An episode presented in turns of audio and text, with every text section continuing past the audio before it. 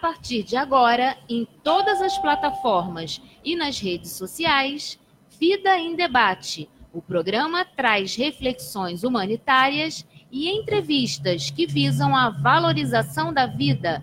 A apresentação e produção, João Alexandre e Alex Paisante. Olá! 28 de janeiro de 2020, conectado pelas redes da internet, o programa Vida em Debate, na web rádio Censura Livre, a voz da classe trabalhadora. Você que está acompanhando em www.clwebradio.com. Você também pode acompanhar a live através do Facebook. O link é facebook.com barra programa Censura Livre. E você também pode interagir conosco através do WhatsApp. O código de área é 21 e o DDD. E o número 99833-6490. Repetindo, código de área 21 e o telefone 99833-6490. E esse é o Vida em Debate. Na apresentação, eu, João Alexandre, e o meu amigo Alex Paisante. Alex, como vai? Boa noite. Boa noite, João. Boa noite, Antônio. Boa noite a todos que nos assistem. Tô bem, e você, como está?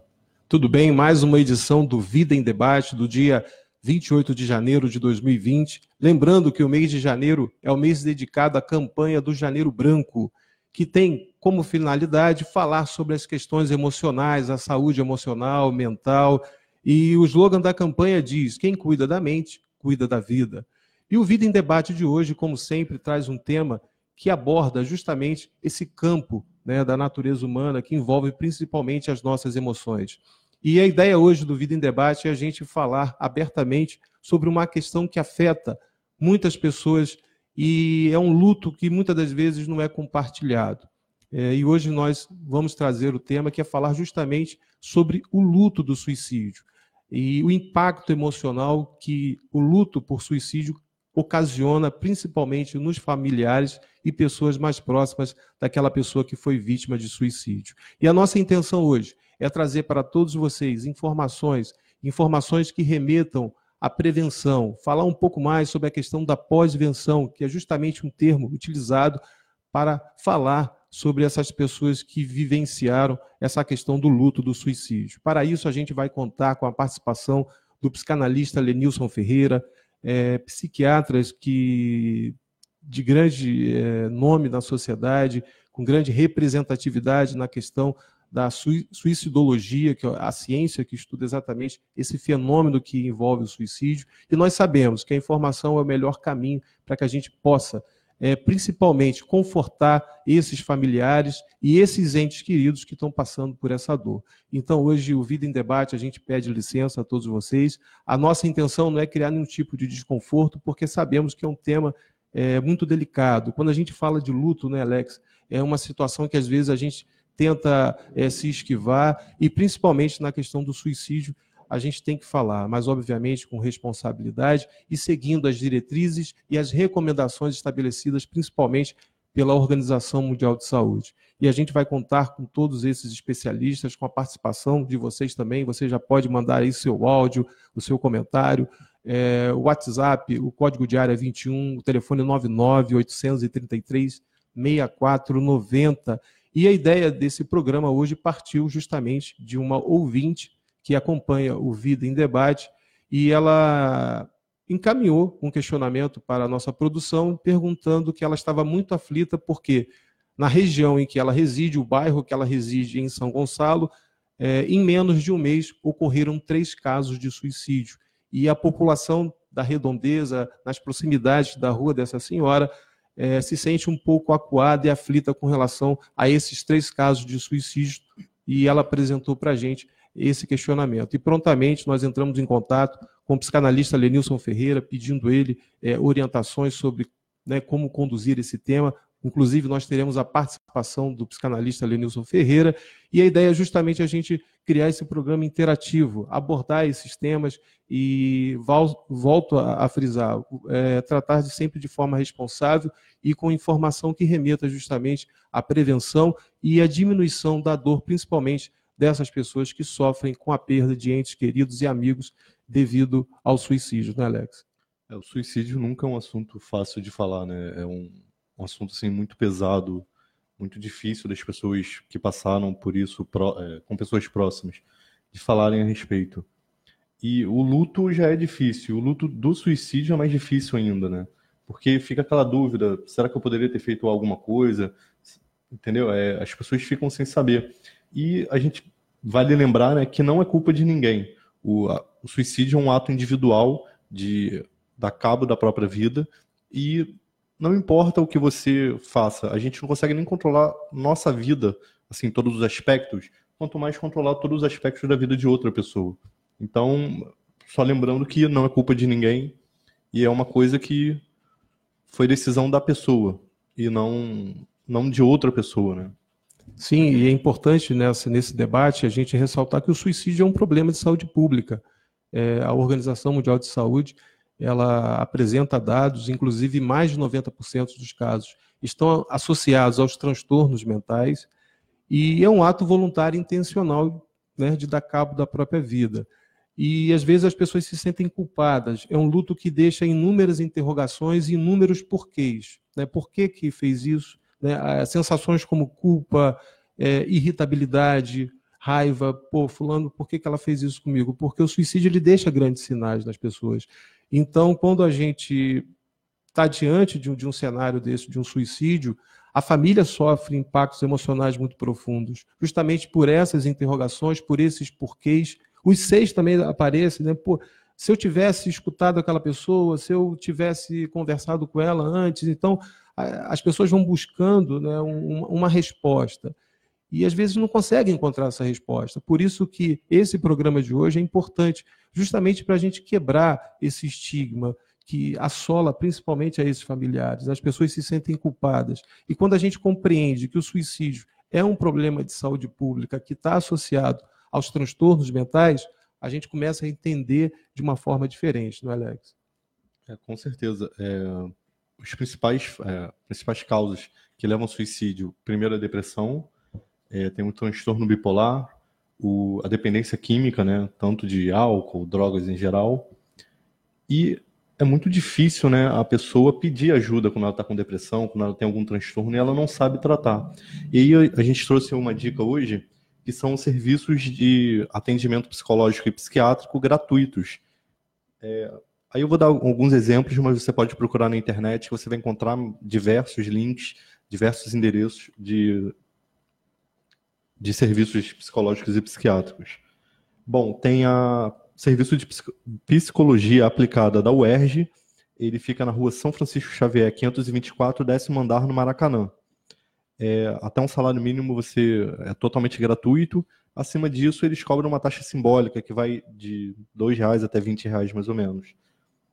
É, também tem a, UFRJ, ela atende na Avenida Pasteur 250, em Botafogo. E tem diversos, diversos serviços dessa natureza, né? Tem o CAPS, tem o Núcleo de Apoio à Saúde da Família, tem postos de saúde também, você pode procurar melhor no SUS. Inclusive tem o 136, né, que é o Disque Saúde, onde você pode obter maiores informações sobre atendimentos de natureza psicológica, psiquiátrica, para tratar problemas emocionais. E isso é importantíssimo, né? O que Alex traz para todos nós é essa, essa questão de buscar realmente esses serviços especializados. E é muito comum nesse momento do luto, né, de um suicídio, é, o silêncio, né? O silêncio toma conta é, daquele seio familiar, o silêncio toma conta dessa comunidade como essa ouvinte que nos encaminhou é, um e-mail para a produção do programa Vida em Debate, pedindo para que a gente falasse mais sobre essa questão, principalmente do luto que envolve essas pessoas. A preocupação é tão grande que os especialistas no mundo inteiro é, denominaram essas pessoas sobreviventes enlutados do suicídio. Então, isso mostra que é um suicídio que deixa marcas diferentes. Nós sabemos que o luto em si ele, ele já provoca né, esse desconforto. Às vezes a gente tem dificuldades, às vezes, de abordar uma pessoa para falar sobre uma questão do luto. A gente, no, momento lá do, do, do, velório, a gente às vezes fica sem graça de falar com, né, com as pessoas, de, de, de sei lá, de, de, apresentar uma palavra de conforto e cria muita confusão. E o, o luto por suicídio é, ele potencializa muito essa dor, porque quando uma pessoa, por exemplo, é, morre vítima de um acidente é, vascular cerebral, né, de um infarto, nós sabemos exatamente o que levou aquela pessoa ao óbito.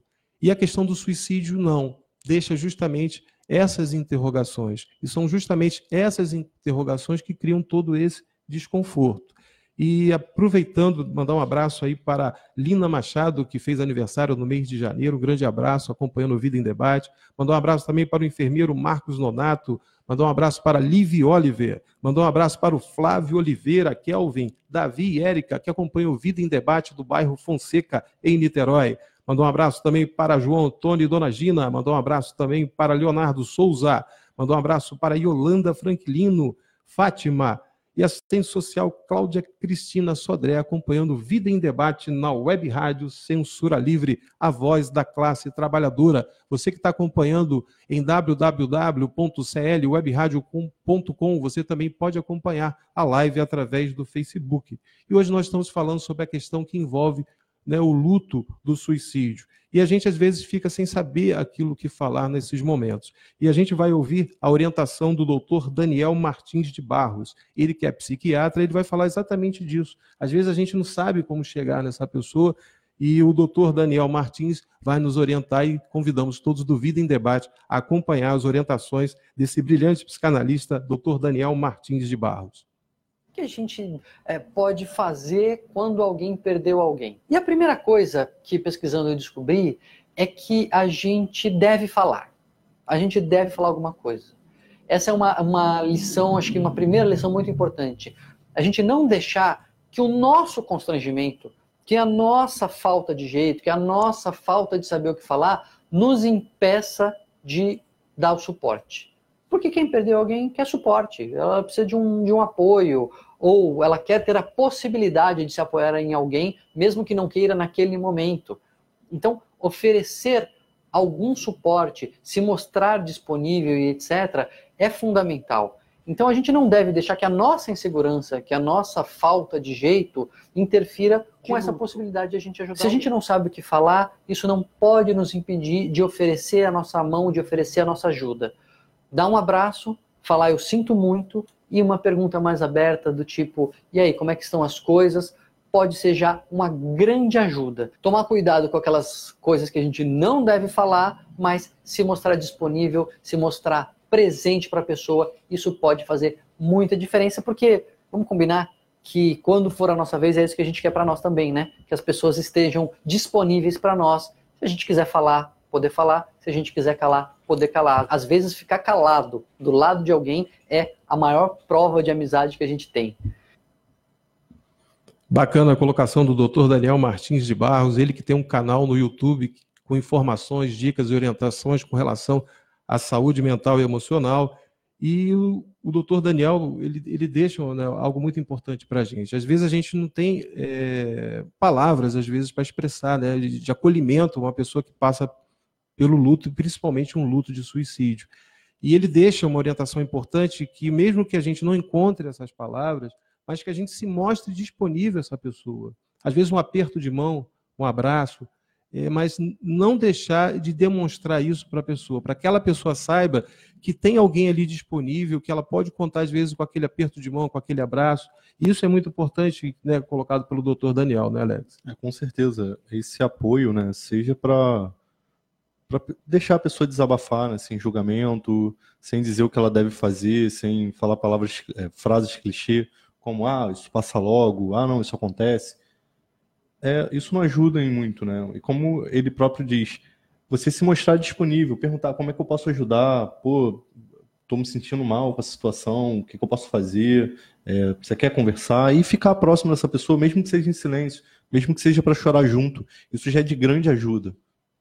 E o silêncio ele fala, o silêncio ele se comunica. Então, o importante nesse sentido é justamente se mostrar disponível. As pessoas que sofrem né, o luto do suicídio, muitas se queixam justamente desses pré-julgamentos, dessas críticas. Olha, está passando ali a, a mãe da menina que, que cometeu suicídio. Olha, é aquela casa ali é a casa da avó daquela pessoa que cometeu suicídio. Então, esse estigma é altamente prejudicial. Então, é muito importante, nesses momentos, o acolhimento. O acolhimento é o primeiro passo. Você tem o acolhimento como primeiro passo, e o segundo passo é justamente a informação. que é, é justamente essa informação que vai desconstruir justamente esses estigmas, quebrar essa questão da culpa, da culpabilidade, né? a pessoa se sente culpada, é, a pessoa sente raiva, por que, que fulano cometeu, né, fez isso comigo?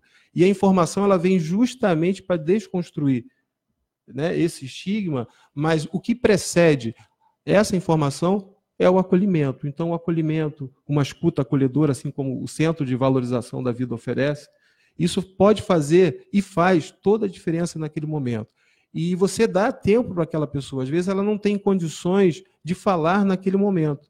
E você compreender esse silêncio e falar: olha, você pode contar comigo. Ajudas práticas são muito importantes nesse momento do luto. Olha, você quer que eu pague aquela conta para você? Você quer, por exemplo, que eu faça o almoço para você? Você quer que eu, que eu alguma atividade, né, que eu possa lhe ajudar? Então, se mostrar disponível para essa pessoa, para justamente fortalecer aquela pessoa naquele processo de luto. Porque o luto é algo natural, o luto não é doença. O luto é um processo natural de uma dor. Né? E, e quando tratado, e quando né, você está dentro de um ambiente propício, né, que tem esse tipo de acolhimento, a, aquele luto, a tendência dele é se transformar numa saudade. E é muito comum no luto do suicídio a gente descartar a existência humana daquela pessoa, aquela pessoa praticamente deixa de existir. A gente vê inúmeras famílias né, em que ocorreu o luto por suicídio, que é proibido citar o nome daquela pessoa. Claro que a gente sabe que existem recomendações é, com relação à divulgação, mas isso é direcionado aos veículos de comunicação, à, grande mídia principalmente, o cuidado que tem que se ter né, na divulgação desses casos. É, evita-se, por exemplo, manchetes de jornais, evita-se enaltecer as qualidades morais dessas pessoas, justamente para que não provoque um gatilho né, um efeito multiplicador. Mas quando envolve um luto dentro de um, de um seio familiar, né, um grupo de amigos, é importante também a gente falar a respeito daquela pessoa. Falar das coisas boas, que, né, da, da, dos momentos bons que eu tive ao lado daquela pessoa. Porque esse silêncio provoca justamente a anulação daquele ser humano. E quando a gente esconde a, e anula aquele ser humano, a gente vai sentir falta disso lá na frente. Isso vai apertar e afetar a gente de forma muito significativa sob o ponto de vista emocional e mental. Então é muito importante aquilo que o doutor, né, doutor Daniel coloca, esse acolhimento se mostrar presente, né, Alex? É, com certeza. É, e não esquecer a pessoa, ela existiu na sua vida, ela foi importante, vocês tiveram bons momentos, maus momentos. E, assim, uma coisa que talvez ajude nesse né, luto que é tão difícil é você pegar essa experiência e re ressignificar né, na sua vida. O que, que você aprendeu com aquilo? É, é um, tipo assim, é uma dor absurda, né? É uma dor que eu não, eu não consigo nem imaginar. Mas é preciso ter força, pedir ajuda e procurar também ajuda profissional com os profissionais de saúde mental. Psicólogo, psicanalista o psiquiatra podem ajudar em muito nesse, nesse momento. Com certeza, e é importante a gente estar abordando esse assunto e a gente pede aí né, a todos vocês que, né, caso conheça alguém que está passando por esse momento né, dessa dor, que é o luto, principalmente movido por um suicídio, você compartilhe né, junto né, com seus amigos, familiares, a live do programa de hoje. Porque é importante a gente falar. Às vezes a pessoa tem dificuldade de, de abrir né, os seus sentimentos, e às vezes você né, provoca um gatilho nela, compartilhando uma informação interessante, uma informação que remeta a essa prevenção. Então a gente pede a todos vocês aí no Vida em Debate, né, que caso conheça alguém, e que compartilhe, converse com essa pessoa, se mostre disponível. Isso é muito importante para justamente aquilo que o Alex colocou, para que essa pessoa venha ressignificar a sua história, a sua existência. É, não é apagar né, uma, a, história, não, não é criar situações de esquecimento não é isso. É construir uma nova, né, criar novos significativos para a vida. Isso é fundamental, né, Alex? É, é, muitas pessoas, alguns profissionais dizem que ajuda você a contar a história para uma outra pessoa que você tenha confiança, é, escrever também, né, sobre essa experiência, sobre a pessoa, as coisas boas, lembrar dos momentos felizes e realmente entender que aquela pessoa teve uma importância muito grande na sua vida, mas que nesse momento ela não está presente. E é muito importante, como você disse, pedir ajuda e não desistir, entendeu? Não, não ficar para baixo, não desistir da vida e seguir em frente. E não ter vergonha é fundamental, né, Alex? Não ter, não ter vergonha de, de buscar essa ajuda. E a gente tem uma participação de, de, um, de uma também ouvinte do Vida em Debate. A gente vai ouvir a participação da Nazaré Fonseca. E ela tem né, uma, uma colocação muito especial para todos nós nesse momento em que a gente fala sobre essa questão dos sobreviventes e enlutados pelo suicídio. Então vamos ouvir no Vida em Debate a Nazaré Fonseca. O suicídio, aquele momento que de vez em quando passa pela nossa cabeça de desesperarmos, sairmos do certo e irmos para outros caminhos. E então, como mensagem, como alerta e do fundo do coração, eu digo a todos vocês que por este momento estão passando ou estão desesperados. Por favor, busquem ajuda material, espiritual, sozinho, ninguém vence nenhuma dificuldade. A ajuda é primordial na nossa vida em todos os momentos. Que bacana a participação da Nazaré Fonseca, que é do Pará, e ela faz parte da ADE, e ela é divulgadora espírita e uma pessoa muito iluminada, e ela traz uma, uma mensagem né, muito importante para a gente a gente não vence nada sozinho. É importante a gente buscar essa ajuda. Você que conhece alguém que está passando por um problema relacionado à depressão, você pode ajudar essa pessoa. A depressão é uma doença que cria, né? Um desânimo, às vezes uma, uma apatia, a pessoa às vezes não tem condições, às vezes, de fazer né, é, coisas básicas como a sua higiene pessoal. Então é muito importante quem está próximo a essa pessoa poder ajudar. A gente fala isso porque a depressão dentro das doenças né, de, de, de caráter é, emocional e mental, é que tem a maior prevalência para os casos de suicídio.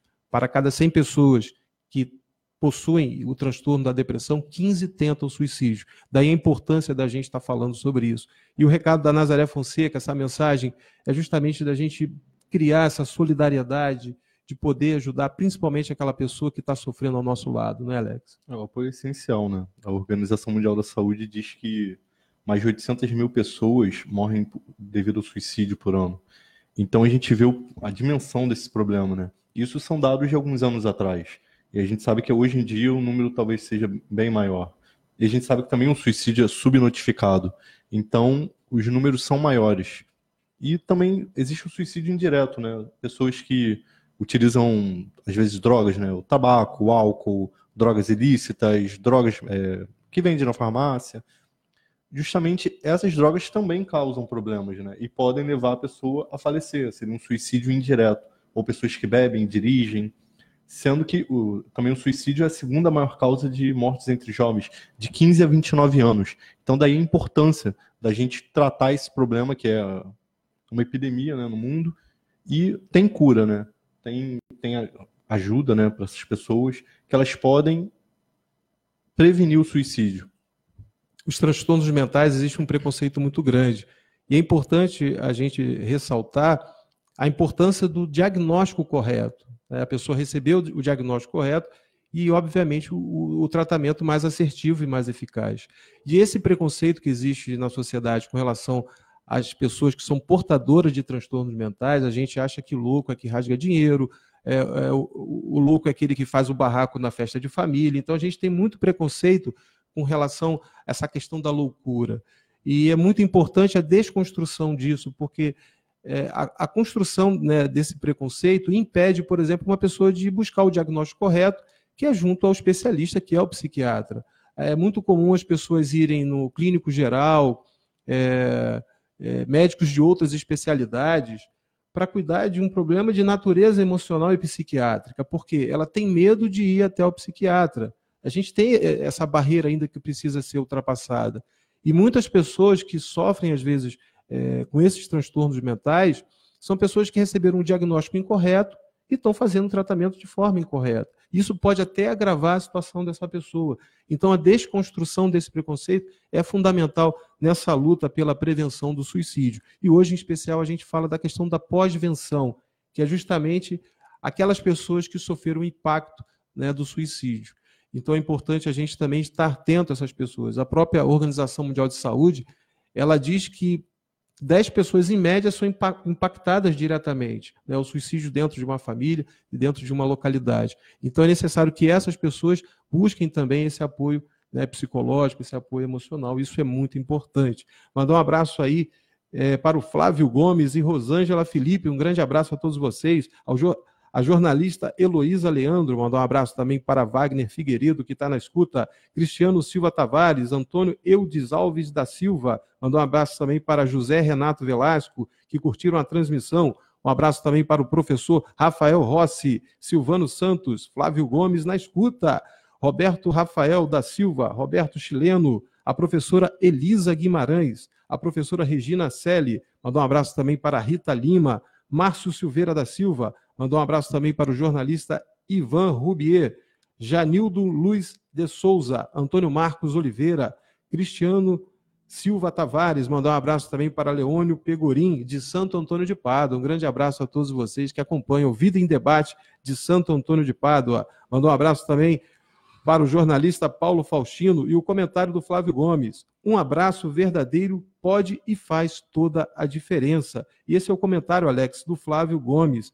E ele diz exatamente, né? Esse abraço verdadeiro é fundamental nesses momentos, né? A pessoa sentir que pode contar com aquela pessoa que, né, que ela não está sozinha diante né, de uma situação tão, tão delicada e trágica como, por exemplo, o luto de um suicídio. É, as pessoas sentem muita dificuldade em recomeçar né, a rotina diária. Então é importante essa questão que ele disse, né? É, também é importante as pessoas comemorar nessas pequenas vitórias de retomar né, a, as atividades comuns. E realmente o apoio é essencial, né? Como a Nazaré disse, ninguém vem nada sozinho. E a gente está aqui juntos, né? Estamos juntos nesse planeta, tentando se ajudar, tentando melhorar. E o acolhimento ele, ele é fundamental. Agradecemos aí a você, Flávio Gomes, pela sua participação. Lembrando a todos os ouvintes e internautas que vocês também podem participar é, comentando na live, no Facebook da Web Rádio Censura Livre. Tem o WhatsApp também, código de área 21, telefone 99 833 6490. Mandou um abraço também para o Pedro Júnior, que está acompanhando o Vida em Debate da Austrália. Um grande abraço, Pedro Júnior, a todos né, os brasileiros que acompanham o Vida em Debate da Austrália. Mandou um abraço também para Edenilson Carvalho Neves, José Maurício, Cid Reis, Carlos Alberto de Araújo Pimentel, Pablo Queiroz. Mandou um abraço também para Carlos Henrique. E hoje a gente está falando exatamente sobre essa questão do luto que envolve as pessoas é, com relação à questão do suicídio. E no Vida em Debate, a gente convida a todos é, a ouvir um caso que ocorreu no ano passado, no ano de 2019, em setembro, de um menino, de um menino de apenas 10 anos de idade que cometeu suicídio. E a gente vai ouvir essa reportagem da TV Guarapari e fala exatamente da dor né, sofrida principalmente pela mãe do Felipe, a Maria Aparecida Rocha. Então a gente convida todos a, a prestar muita atenção na história é, do luto do Felipe, é, que cometeu suicídio com apenas 10 anos de idade. Então vamos ouvir a reportagem da TV Guarapari. Foi no quarto do menino que a mãe decidiu gravar entrevista à nossa equipe de reportagem. Onze dias após a morte do filho, a fotógrafa revelou detalhes sobre o comportamento da criança dias antes dela ser encontrada, desfalecida, dentro do banheiro de casa, no bairro Jabaraí. Detalhes que, segundo ela, apontam para um quadro de depressão. Cida afirma que o menino deu alguns sinais de que algo não estava bem, mas ela diz que não poderia imaginar que fosse tão grave. Em momento nenhum, Felipe se tornou melancólico, triste é, ou é, sem vontade de brincar. Em momento nenhum. A diferença foi é que a intensidade dele aumentou. Ele começou a querer brincar muito mais do que o normal, brincar muito, muito, muito, muito os estilos de música que ele escutava, que são os estilos de música que eu gostava também. Ele, ele gostava de. Ele estudava em escola bilíngue, então estava trabalhando com isso com ele. Ele escutava música rap, hip hop internacional para ele fazer a tradução.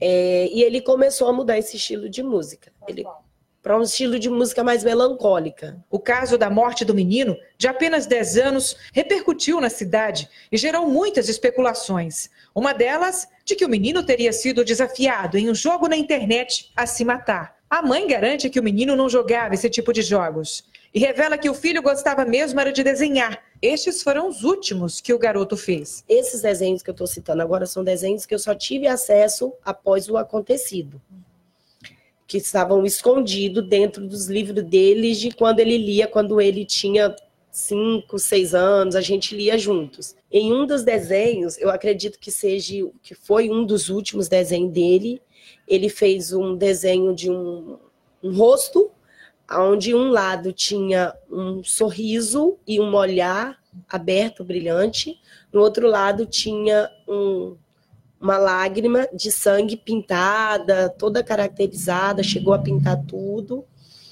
E escrito: Eu sofro todas as manhãs calado, mas não quero preocupar papai e mamãe. Ele escreveu a mão por ele. Então, se eu for procurar no hoje do Felipe, no material de escola de Felipe, eu não vou encontrar vestígio nenhum porque ele sofria de uma depressão silenciosa, então ele não queria que ninguém soubesse. O quarto do menino continua do mesmo jeito. Cida disse que não pensa em mexer no cômodo. Vai deixar cada detalhe para recordar com carinho do filho. Os desenhos que revelam ao mesmo tempo alegria e tristeza. A bola que ele gostava de jogar futebol. A mochila da escola com cadernos e livros. A cama com o lençol preferido e uma angústia guardada no peito que só o tempo vai amenizar. Eu decidi transformar o meu luto, que ele eu vou viver esse luto para o resto da minha vida, em luta, em luta pela vida e em luta de conscientização, que as pessoas entendam que a depressão ela é uma doença, ela é uma doença agressiva, que ela mata, mas que ela tem cura. Triste mesmo. E impactante, né, Alex, é a história do, do menino Felipe, com apenas 10 anos de idade, cometeu suicídio. E a gente vê nessa reportagem né, da TV Guarapari, esse caso ocorreu no ano passado, no mês de setembro de 2019, e a dor, né, o sofrimento de uma mãe. Imagina uma mãe entrar dentro da sua casa e se deparar com seu filho de apenas 10 anos é, num, num cenário de suicídio e nos leva a, muitas reflexões, né? E primeiro a transformação dela, né? Da dor numa luta, né? O luto em luta e a preocupação dela de conscientizar também a todos nós como sociedade. E ela é bem enfática naquilo que ela diz. É importante que as pessoas saibam que depressão pode ocorrer também em criança. E a gente acha que não, depressão é coisa de adulto, é coisa de gente que trabalha, né, de pessoas mais velhas, e às vezes a gente deixa de perceber né, uma criança que está ao nosso lado em um profundo sofrimento. É, e a história do, do menino Felipe, ela também traz coisas para a gente entender e compreender um pouco melhor essa realidade. Principalmente as interrogações. Você vê que né, as pessoas próximas, primeira coisa, olha, será que foi coisa daqueles jogos da internet? A gente começa a buscar uma resposta para aquilo. Né? A gente, na verdade, não encontra né, o, que, o que leva, por exemplo, uma criança com apenas 10 anos de idade querer desistir da vida. E eu imagino a sensação dessa mãe, às vezes né, a dor profunda, o sentimento de culpa, às vezes de não ter percebido um sinal.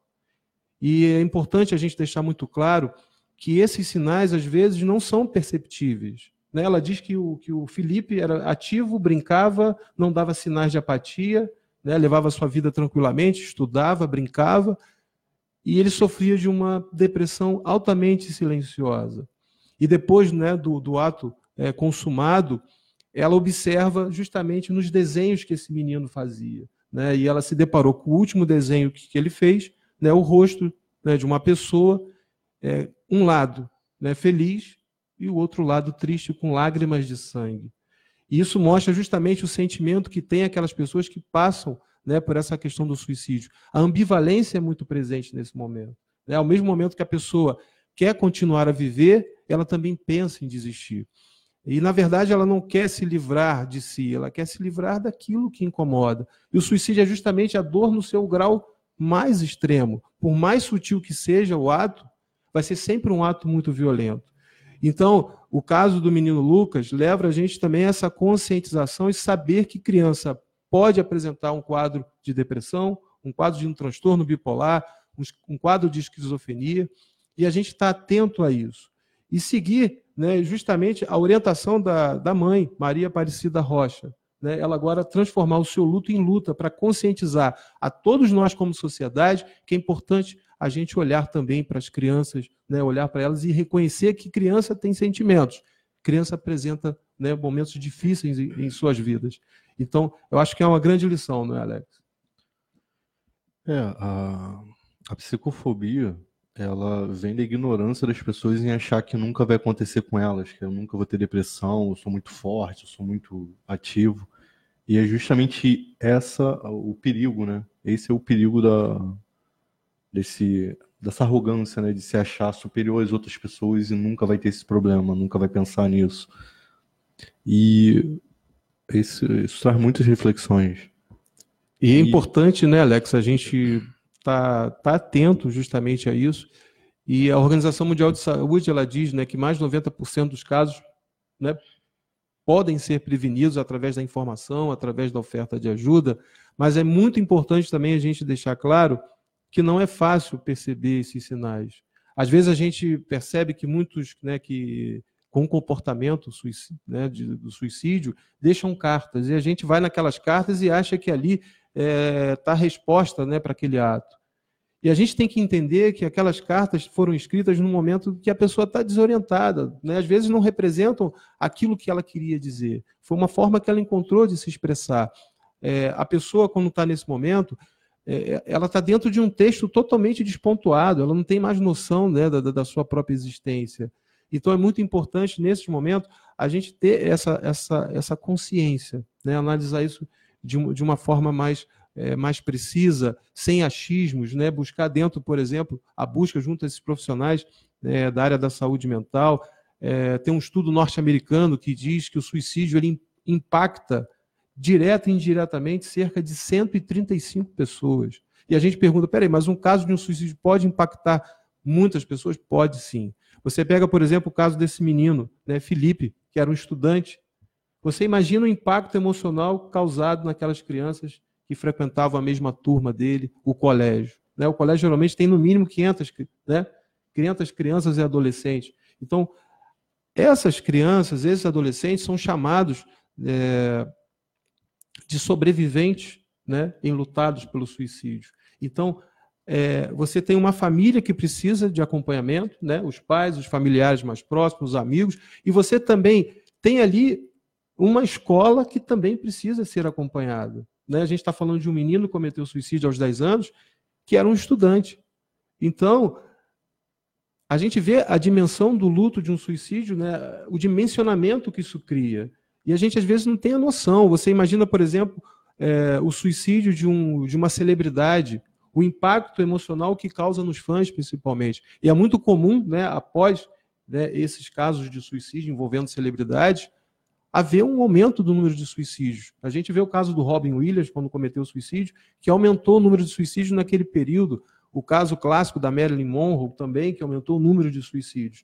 Então a gente está falando de uma coisa é, muito séria. Então, você que conheceu alguém que passou pelo luto suicídio, né, um estudante cometeu suicídio, é importante que aqueles sobreviventes enlutados pelo suicídio daquela escola também recebam esse apoio, não é, Alex? É, e o suicídio, ele deixa essa culpa né, nas pessoas que ficam, justamente por as pessoas acharem que foi aquele último acontecimento antes do suicídio que levou a isso. E não, o suicídio ele é provocado por diversos fatores.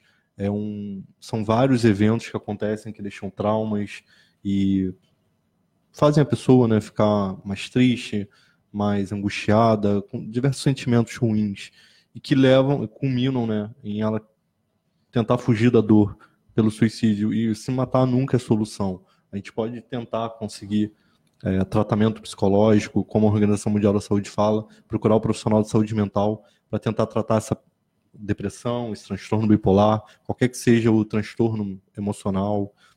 E ela, esse relato, né, essa reportagem, lembra uma coisa muito importante, a gente conversar com os nossos filhos, em ser amigo deles, em perguntar como é que você tá, você pode me contar o que você quiser, eu não vou brigar com você, para justamente a pessoa se abrir. E justamente no, no quadro ele fala, né? Ele botou lá, eu não quero preocupar minha mãe e meu pai. E sendo que não, é, a gente tem que pedir ajuda, a gente tem que conversar, oferecer ajuda. E essa questão né, de casos de internet, né, que pessoas chamam de jogos, mas não, são crimes virtuais. É, tem softwares de controle parental onde você consegue identificar o que, a sua, que o filho, né, a criança está fazendo na internet, o que ela acessa, quanto tempo ela acessa, até a, a localização dela. Então é importante a gente saber também né, com quem nossos filhos conversam, a gente ser mais presente. E mandar um abraço aí a todos vocês que estão acompanhando o programa Vida em Debate na Web Rádio Censura Livre. Mandar um abraço aí para o Oswaldo Werneck, é, Fábio é, Roberto, mandar um abraço também para Luiz Barros, Everaldo, mandar um abraço também para George Cavalcente, mandar um abraço para Carlos Henrique, Mara Núbia, Fred de Araújo, mandar um abraço também para Leandro França Dias, Márcio Silveira da Silva, acompanhando o Vida em Debate, mandar um abraço também para Laide Pascoal Aguiar, um grande abraço, Laide, que acompanha o Vida em Debate de Mendes, Mandou um abraço aí a todos de Mendes. Um grande abraço, Laide. Obrigado aí pela sua participação. E hoje no Vida em Debate, nós estamos falando a respeito do luto né, que o suicídio provoca, o impacto emocional que o suicídio causa, principalmente nos entes queridos, naquelas pessoas mais próximas. E é importante nesse momento o acolhimento, é importante a informação e principalmente a busca pela ajuda profissional. Às vezes a gente tem esse preconceito de buscar essa ajuda especializada junto a esses profissionais que atuam na área da saúde mental. Então você também pode participar do Vini Debate com um comentário, você pode deixar o seu comentário na live é, da Web Rádio Censura Livre, você também pode compartilhar com outras pessoas, e a gente está falando exatamente sobre um assunto muito importante, que é justamente a questão da prevenção e a pós-venção do suicídio. E agora nós convidamos a todos do Vida em Debate a ouvir a doutora Karen Scavaciani, que é psicóloga e fundadora do Instituto Vitaleri, que faz um trabalho muito importante na questão da pós-venção e prevenção do suicídio. Vamos ouvir a doutora Karen, Karen Scavaciani. É importante lembrarmos que ter passado pelo suicídio de alguém próximo é considerado um fator de risco, e por esse motivo as ações de pós-venção também podem funcionar como estratégias de prevenção. Quando ocorre o suicídio de um aluno, professor ou funcionário da escola, atividades de pós-venção são necessárias, porém devem ser feitas com muito cuidado, pois dependendo da forma como são executadas, podem prevenir ou estimular suicídios de imitação. Antes de iniciar qualquer atividade de pós-venção na escola, uma avaliação cuidadosa deve ser feita para entender quais as principais necessidades da escola, baseadas nas características da pessoa que morreu por suicídio, nas crenças da escola, no impacto e repercussão do suicídio nela, na vulnerabilidade dos estudantes, entre outros. Após entendermos e avaliarmos toda a situação, é que são pensadas quais serão as atividades que irão compor essa ação. Alguns exemplos de atividades são palestras, rodas de conversa, grupos e acolhimento individual aos alunos, professores e funcionários que precisarem. Essas atividades são uma oportunidade de falar abertamente sobre o que aconteceu, dos sentimentos envolvidos, de como acolher aqueles que ficaram, de entender o processo de luto, prevenir novos suicídios e promover a saúde mental na escola. Essas atividades não devem ser forçadas, elas devem ser oferecidas para aqueles alunos que queiram participar. Ninguém deve ser forçado a falar sobre o que não quer. Bacana a colocação da doutora Karen Scavacini, ela que faz um trabalho muito importante, uma das grandes especialistas no Brasil na questão da prevenção e pós-venção do suicídio, do Instituto Vita Aleri. Você quer conhecer um pouco mais do trabalho da doutora Karen Scavacini, basta na parte de busca lá da internet, no Google, é, digitar Karen com K, Scavacini, e ela é do Instituto Vita Aleri. Você também pode digitar Instituto Vita Aleri, você vai ter ali informações muito importantes com relação à questão da prevenção e pós-venção do suicídio. E o que me chama a atenção, Alex, na fala da doutora Karen, é justamente esse cuidado que a gente tem que ter com, com as crianças, né? principalmente quando o luto envolve um adolescente, um estudante, é, o, o, cuidado né, de, de promover essas ações de prevenção. Ela cita a importância de rodas de conversa, a importância de, de palestras, mas ela deixa muito claro que existe uma linha muito tênue entre aquilo que leva e remete à prevenção e aquilo que pode causar um possível incentivo. Então, é importante investigar, primeiro, a natureza daquele luto, como aconteceu, é, como a escola está mexida, como os alunos foram impactados por aquela dor. Então, é muito importante, nesse momento, se colocar no lugar daquelas crianças. É, às vezes a gente fala assim: olha, vai ter uma palestra ali sobre prevenção ao suicídio, você tem que assistir. Não, se ele não tiver né, em condições de assistir, a gente tem que respeitar esse momento, até porque a gente está falando de um tema altamente delicado. E a doutora Karen, que é uma das grandes especialistas, ela, ela chama atenção a isso. Ninguém é obrigado a participar de um momento desse. É importante a gente entender isso e saber o momento exato, o tempo da pessoa, para que ela possa receber essa informação. É, eu lembro de um caso que aconteceu com um colega meu, onde ele suicidou. Os amigos mais próximos ficaram arrasados se sentindo culpados e demoraram muito tempo assim para retomar a rotina, as atividades. E justamente essa fala dela é muito importante sobre esse tratamento que é super importante para essas pessoas, justamente para não deixar ocorrer mais casos, né? Para tratar essas pessoas que às vezes se sentem culpadas. Importante, né? A colocação da doutora Karen. E lembrando, né, quando a gente, a gente se pergunta o que fazer nesse momento, né, em que há é, um luto provocado pelo suicídio. A gente tem que entender que é um luto que traz né, ingredientes muito diferentes, porque cria né, todo esse constrangimento, as indagações: será que eu tive culpa? Será que se eu, se eu agisse daquela forma eu poderia ter evitado? Então é muito comum as pessoas serem altamente impactadas. Tanto que né, na leitura por especialistas, na, na própria ciência, chama esse luto né, de sobreviventes enlutados né, devido à, à questão do suicídio. Então é importante o primeiro passo acolher, acolher, entender aquele momento da pessoa, se mostrar disponível, apertar a mão dela e dizer para ela, olha, você pode contar comigo, eu estou aqui apto para poder te ajudar. Então esse acolhimento é fundamental.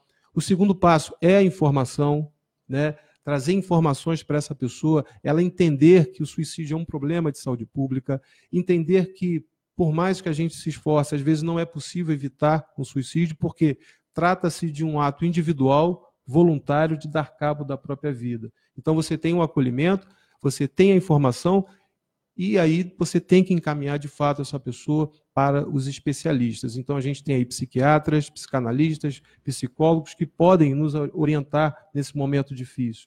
E também os grupos de apoio exercem um papel fundamental, e hoje a gente tem é, grupos de apoio aos sobreviventes de suicídio. Muitas pessoas desconhecem da existência desses grupos. E a existência desses grupos é fundamental porque ali são trocadas experiências. Porque é muito difícil a gente falar sobre luto de suicídio.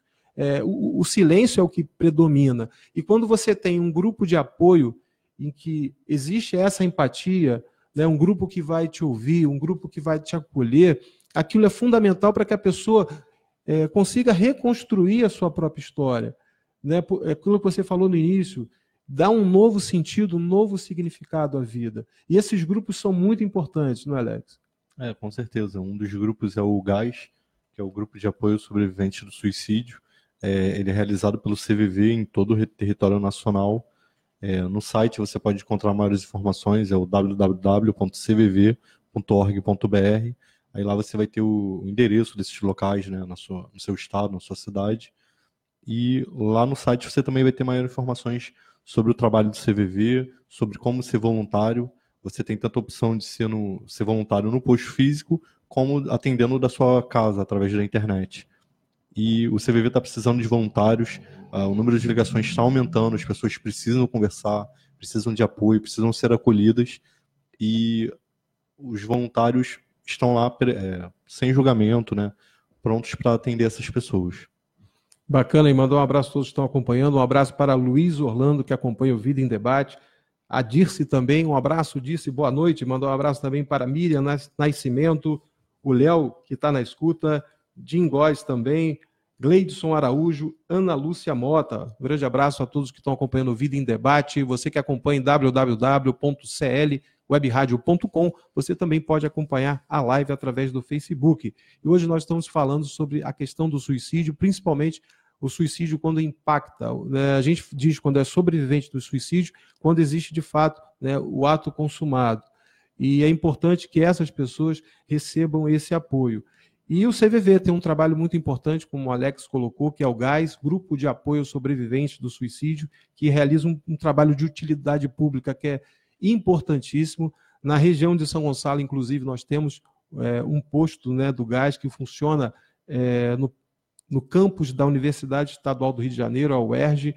É, o CVV Gás, em São Gonçalo, fica na rua Francisco Portela, 1470, é, Bloco C, sala 403C. As reuniões do GAP, do Gás, ocorrem todas as segundas-feiras, das 10 da manhã às 11h30. Repetindo, o gás fica na rua Francisco Portela, no campus da UERJ, a Francisco Portela, no número 1470, bloco C, sala 403C. E as reuniões são todas as segundas-feiras, das 10 da manhã às 11h30.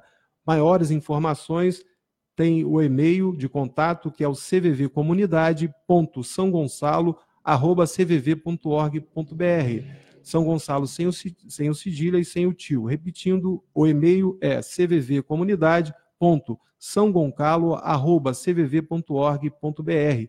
E nós temos é, a participação do Anderson Mendes, ele que conheceu o GAS, o Grupo de Apoio Sobreviventes do Suicídio, e vai re relatar para todos nós no programa de hoje a experiência que ele teve em participar do GAS, Grupo de Apoio aos Sobreviventes do Suicídio. Vamos ouvir aí o Anderson Mendes.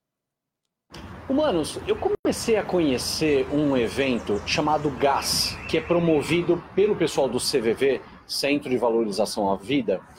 O GAS é Grupo de Apoio ao Sobrevivente de Suicídio. E lá eu conheci muitas histórias de pessoas sobreviventes do suicídio que tentaram e não conseguiram. Eu conheci muitas pessoas enlutados que são amigos e familiares de pessoas que chegaram que são vítimas do suicídio. E ali, tudo aquilo foi muito importante para mim entender, em primeiro lugar, não existe a pessoa que quer morrer. A pessoa só quer acabar com uma dor absurda que ela está sentindo dentro dela. Então, esse é o primeiro ponto. O segundo ponto é o seguinte: eu vi que muitas pessoas que vão buscar no suicídio a solução para os seus problemas, entre parênteses, que são temporários e eles buscam no suicídio muitas vezes uma solução definitiva para um problema que é temporário, é importante a gente saber qual é o nosso limite. Quando eu cheguei no meu fundo do poço literal, eu tinha basicamente duas alternativas ali: ou desistir, que foi passado algumas vezes isso pela minha cabeça, ou retomar ou tentar buscar a minha melhor versão, ou tentar, sabe, conseguir encontrar sentido numa vida sem sentido. A partir desse momento, eu comecei a buscar ajuda especializada. Então, fui na psiquiatria para conseguir me reencontrar, na psicologia para conseguir é, me aceitar. E aí, a partir disso, quando eu estava minimamente equilibrado, aí eu comecei a, a fazer as atividades que realmente me faziam muito feliz. Então, por exemplo, eu comecei a correr no parque, comecei a ir para praia, comecei a ir no samba, comecei a fazer cursos de palhaço, comecei a ir no teatro, no cinema, coisas que eu sempre gostei. A minha missão aqui é justamente falar para vocês que existe sim luz no fim do túnel. A gente chegou num momento de dor absurdo, é possível a gente se reencontrar, é capaz daqui de a gente acessar o nosso a nossa potência e fazer com que a nossa vida tenha cor novamente e saia desse cinza infinito. Bacana a colocação do Anderson Mendes. E o relato dele é, é muito interessante porque mostra justamente é, aquilo que, que deve ser feito. A pessoa que passa por esse momento do suicídio, ela passa, né, primeiro tem que passar por esse estágio do acolhimento, você mostrar disponível aquela pessoa. E ele cita a ida dele ao GAS, que é o Grupo de Apoio Sobrevivente Suicídio, um serviço de utilidade pública gratuito disponibilizado pelo Centro de Valorização da Vida. É, você que acompanha o programa, você pode acessar o site www.cvv.org.br,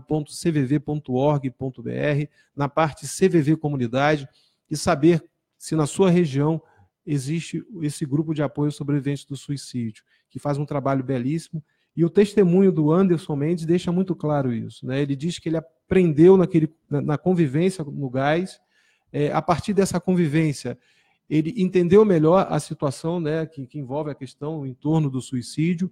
A partir do momento que ele se sentiu acolhido, a informação chegou, ele busca ajuda profissional, né, junto ao psiquiatra, junto ao psicólogo, e ele relata a mudança de vida dele. Né? Ele começou a dar um novo sentido para a sua vida, a fazer atividades e conseguiu sair daquele momento difícil.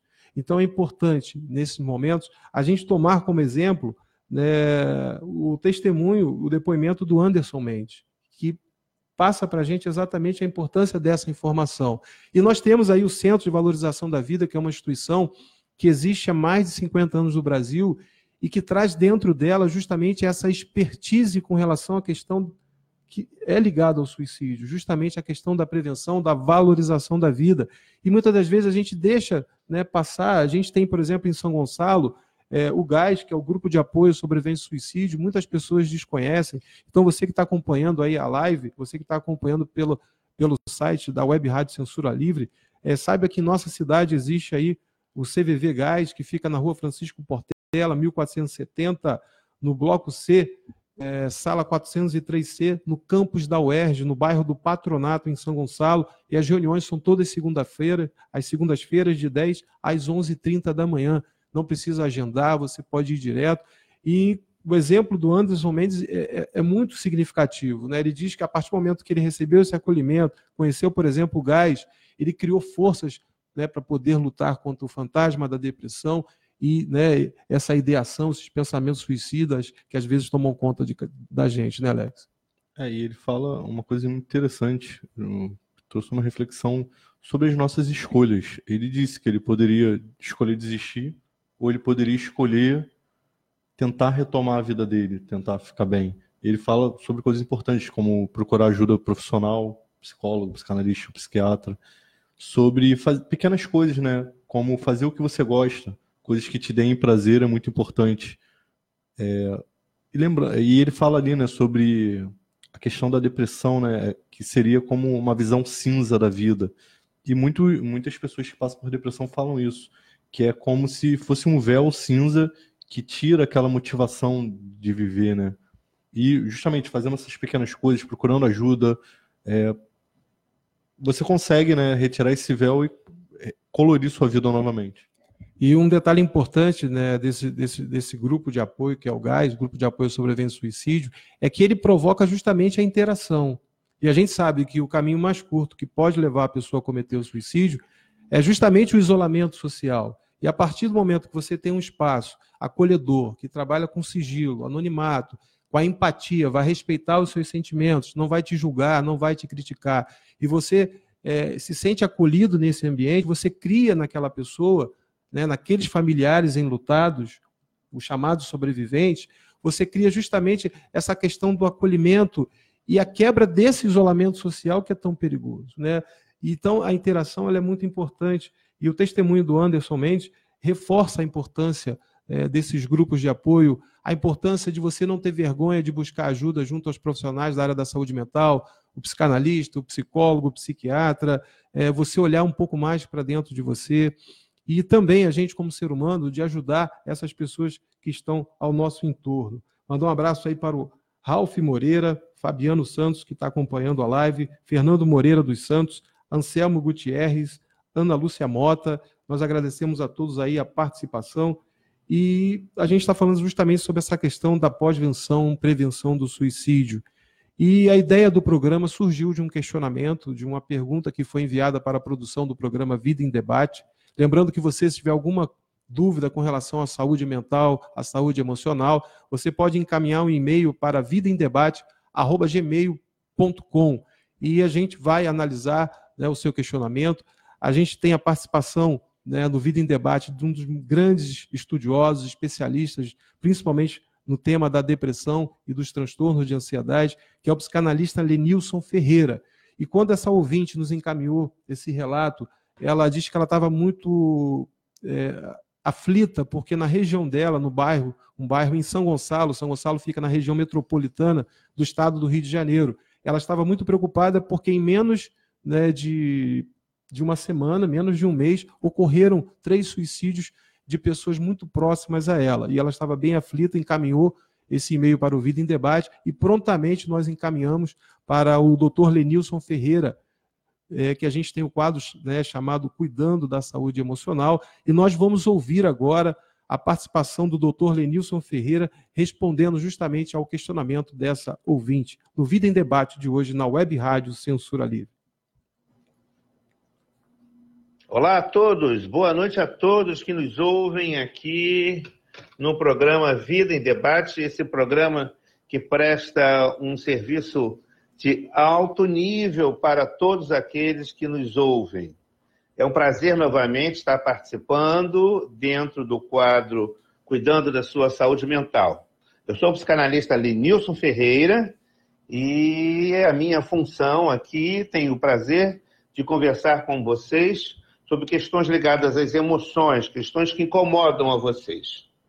Bem, um, uma ouvinte nos mandou a seguinte mensagem, abre aspas.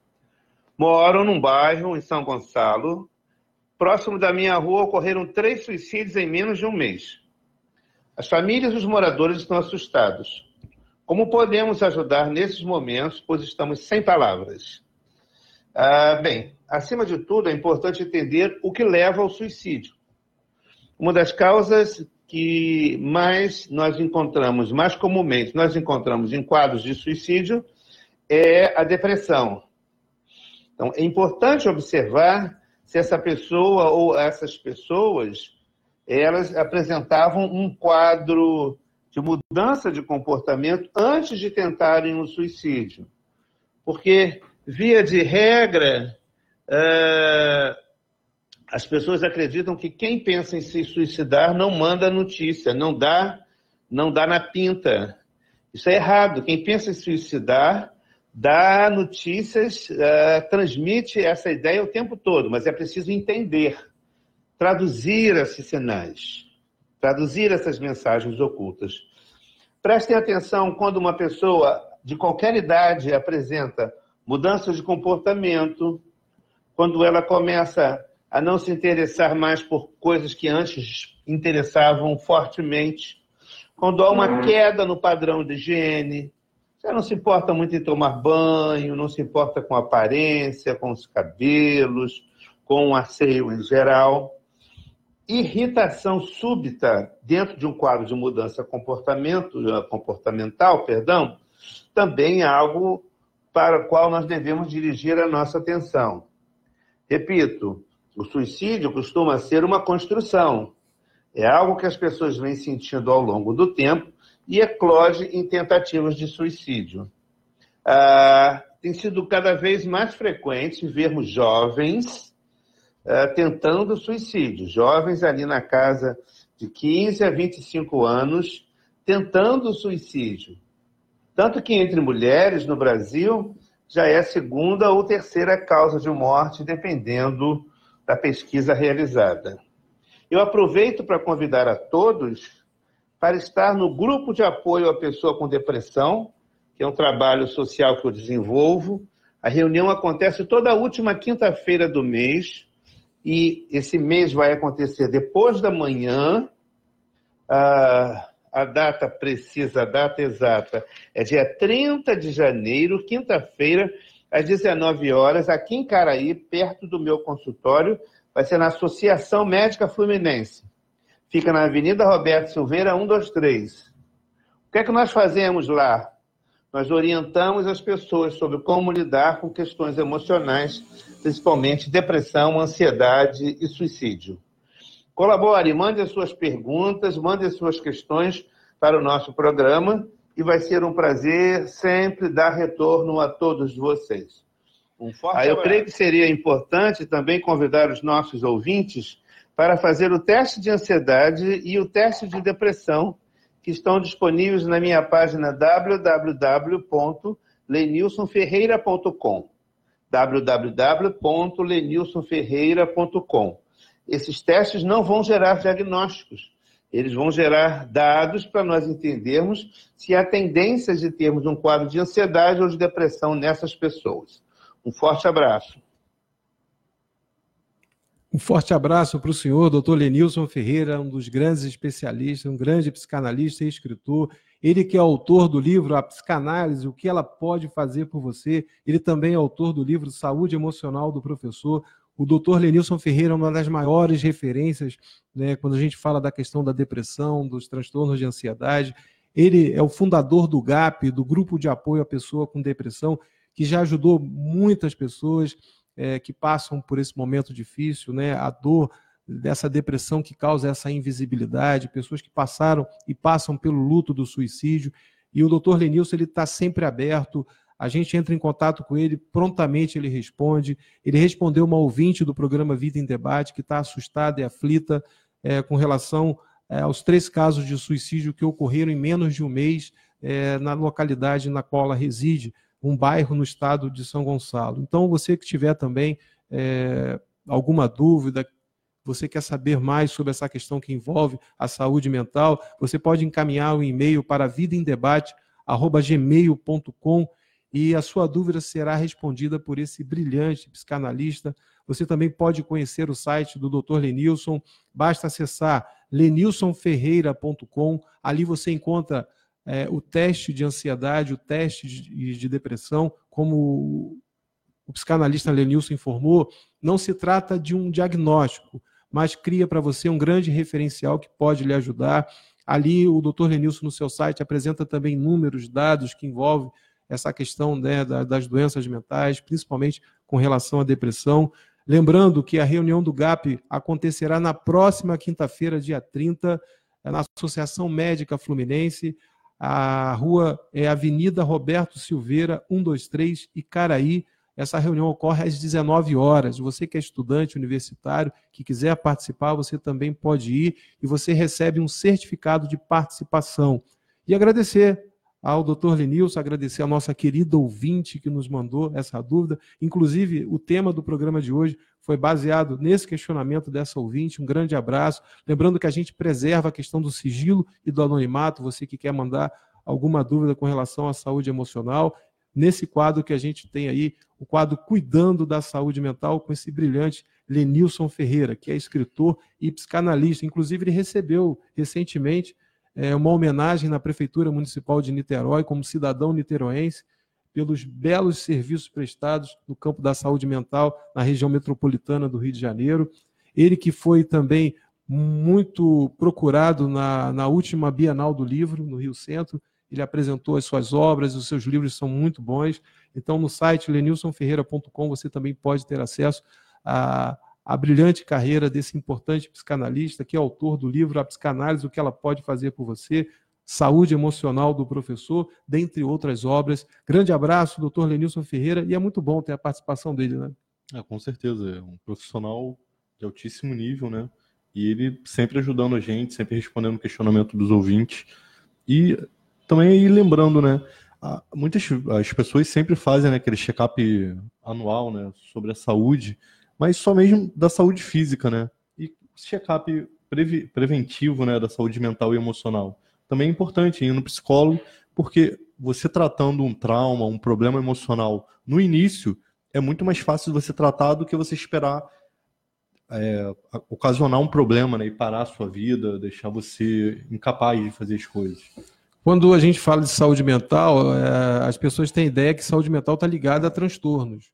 E a saúde mental não. A própria OMS, Organização Mundial da Saúde, ela diz que não há um conceito oficial sobre saúde mental.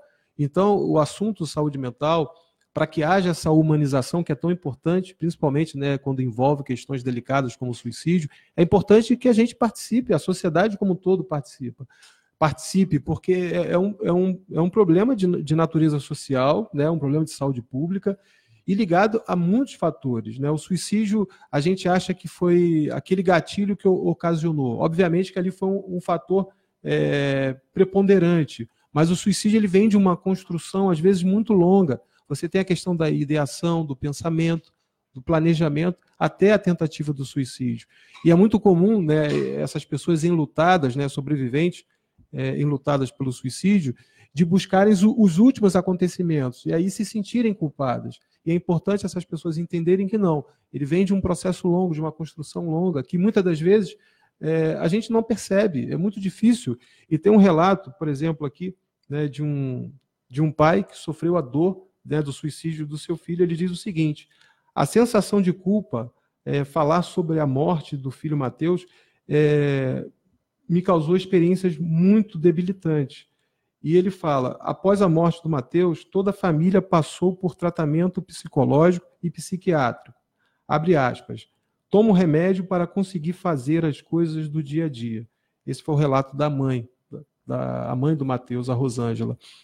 Então, é, é interessante a gente também compreender isso, né? que a gente está diante de um tema delicado, mas que se a gente tratar né, com coerência, se houver empatia, acolhimento, a gente pode, de alguma forma, é, diminuir esse desconforto.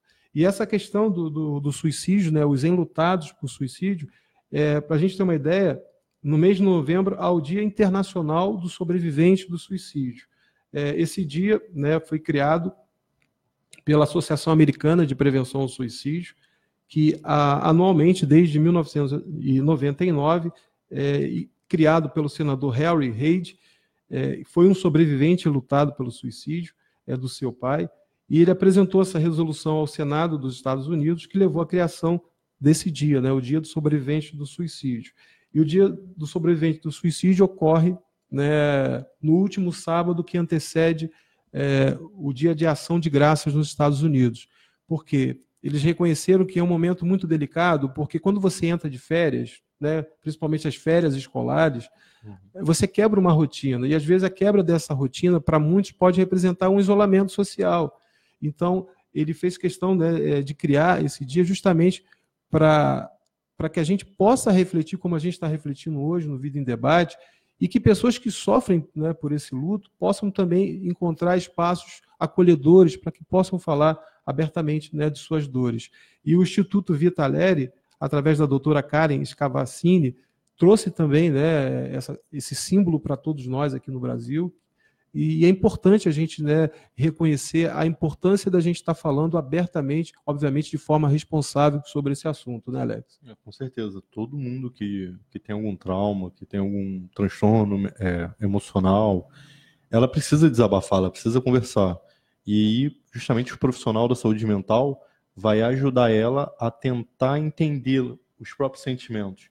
E a organização, é, o Ministério da Saúde, ele dá quatro dicas de como a gente pode melhorar nossa inteligência emocional. É, um deles é a empatia, tem a resiliência, o autoconhecimento e o autocontrole. Então, são temas importantes, são habilidades que a gente pode aprender, a gente pode treinar e que vai trazer mais inteligência emocional para a gente conseguir entender os nossos sentimentos, entender a nós mesmos. Bacana, mandar um abraço aí para Maria de Souza Caetano, Marco Aurélio Martins Arias, é, lembrando que a gente está falando sobre a questão da pós-venção, prevenção do suicídio, principalmente das pessoas enlutadas, né? São chamados os sobreviventes enlutados por essa dor que provoca o suicídio. Você que acompanha é, pelo site clwebradio.com, você também pode acompanhar a live através do Facebook, compartilhar. Inclusive, né, a gente deixou na página da Web Rádio Censura Livre no Facebook, nós fizemos o compartilhamento é, de um curso gratuito de prevenção ao suicídio. É, é um curso muito importante que traz informações. É, são 65 horas aula que fala a respeito desse curso. Você pode acessar a página da Web Rádio Censura Livre e você vai ter acesso ao link que dá acesso ao curso. O curso promovido pela Secretaria né, de Saúde Pública do Paraná e tem a chancela do Ministério da Saúde e da Universidade Federal do Rio Grande do Norte. É um curso muito bacana, é, muito importante, é promovido por essa Escola de Saúde Pública do Paraná em parceria com a Universidade Federal do Rio Grande do Norte. São 65 horas aula pelo sistema de ensino à distância e no programa são abordados, entre outros temas, o estudo do conceito do comportamento suicida e os fatores de risco e prevenção em diferentes níveis e contextos, tais como educação, assistência social, atenção primária, atenção secundária, urgência e emergência, e fala também sobre a questão dos altos índices de suicídio na população indígena. O curso é completo, você recebe um certificado após a, conclusão, você é submetido a uma avaliação no próprio ambiente virtual, e é um curso que eu recomendo, todos nós aqui do Vida em Debate. Então, basta você acessar a página de Facebook da Web Rádio Censura Livre. O link é facebook.com barra programa Censura Livre, ou você vai na parte de busca do Facebook e digita Web Rádio Censura Livre. Ali você vai encontrar todas as informações sobre esse importante curso que é gratuito de prevenção ao suicídio. E é uma excelente oportunidade de aprendizado. Nós deixamos também na página da Web Rádio Censura Livre a cartilha Lidando com o Luto por Suicídio. O luto é resultado da angústia que vive né, a, a, a, gente perder né, uma pessoa é, e um parente muito próximo. E lidar com essa situação, às vezes, é muito conflitante. Então, essa cartilha, ela, você pode baixar gratuitamente. A gente deixou o link lá na página do Facebook da Web Rádio Censura Livre, e ela foi criada e organizada pela professora doutora Kelly Graziani, e também o material foi elaborado pelo Centro de Educação e Prevenção e Pós-Venção do Suicídio, CEPES, da Escola de Enfermagem de Ribeirão Preto, da Universidade de São Paulo, a USP. A, a cartilha é muito bacana. Você que passa por um momento delicado como o luto do suicídio ou conhece alguém, está aí um material muito importante, um material que pode auxiliar muitas pessoas que viveram a perda de alguém pelo suicídio. Então é muito importante a gente compartilhar informação, acolhimento, informação e quebrar o preconceito para que as pessoas busquem ajuda. Às vezes é difícil encontrar um psiquiatra, um, um psicólogo, e a gente tem aí o CAPS, Centro de Atenção Psicossocial, as unidades de saúde da família, em que a gente pode encontrar esses profissionais. E a gente fica com muita dúvida com relação ao suicídio. Às vezes a gente acha, Pô, será que é hereditário? Será que é genético? Porque às vezes né, acontece né, mais de um suicídio numa única família. E para a gente compreender um pouco melhor essa realidade, a gente convida a todos a ouvir a orientação da doutora Alexandrina Meleiro, ela que é psiquiatra e é da Associação Brasileira de Psiquiatria. É importante porque, assim, há, um, há, diversos estudos mostrando que a genética no suicídio tem, sim, a questão do, da herança familiar e fa familiares, pais e mães que suicidaram, a chance de alguém ter é quatro vezes maior do que na população geral. Mas, se nós fizermos prevenção, a pessoa não for submetida a estresse, tiver, assim, gostar do que ela trabalha, se ela se evitar o uso de drogas, fizer coisas que vai favorecer com que ela não venha a desenvolver nenhuma doença emocional ou mental, ela vai estar muito longe de ter risco de suicídio e comportamento suicídio. Por isso é importante, todos nós, quando temos uma pessoa à nossa frente que tem pensamentos, tem comportamento, que ela seja orientada a não abandonar tratamento, a sempre estar em acompanhamento médico, de que a família apoie e seja sempre parceiro desta pessoa em todos os tratamentos, de que no trabalho ela também seja recebida e possa dar continuidade ao seu trabalho, às, às suas coisas, mesmo tomando medicação, e que os médicos de todas as especialidades não sejam contra, não tenham estigma porque ela toma remédio. Isso é fundamental que ninguém estimule ela a interromper um tratamento que só o próprio psiquiatra da pessoa está autorizado a fazer, porque ele vai avaliar cada situação, cada momento adequado. Importante também, quando falamos em prevenção, que muitas substâncias podem favorecer determinados quadros depressivos. Então, às vezes, um, um, tratamento dermatológico, um tratamento com corticoide, com anticoncepcionais, com antihipertensivo, o médico vai saber se essa pessoa tem ou não familiares que tiveram risco de suicídio e assim vai poder dar as medicações adequadas para que não haja uma precipitação e aí, consequentemente, um final trágico. Queremos sempre prevenir, não remediar o suicídio. Muito bacana a colocação da doutora Alexandrina Meleiro, ela que é membro da da Associação Brasileira de Psiquiatria e ela deixa, deixa informações importantes é, para todos nós. A gente às vezes acha que né, a questão do suicídio, é, principalmente em, em, famílias né, que ocorreram mais de um suicídio, então ela deixa muito claro para a gente é, a questão de buscar esse especialista, que é o psiquiatra, para poder fazer essa avaliação. É, existe né, uma conotação hereditária e genética que vem justamente nessa questão, é, por exemplo, de comportamentos dentro de uma família ligados, por exemplo, à impulsividade, né? Tem famílias que têm um padrão de comportamento mais ligados a, a essa questão do, dos impulsos. Então, o impulso é um componente, um componente de risco né? quando você está diante de uma fragilidade emocional. Então, é muito importante a gente estar atento a isso. e conversar abertamente com o psiquiatra dos remédios que você está tomando. Ela deixa um alerta muito importante: não interromper tratamento sem é, a prescrição e a orientação desse é, especialista que é o psiquiatra. Então, agradecer aí a doutora Alexandrina Meleiro pelas informações que esclareceram o nosso programa. Mandar um abraço para Maria de Souza Caetano, Marco Aurélio Martins Arias, Heitor Fernandes, que comenta.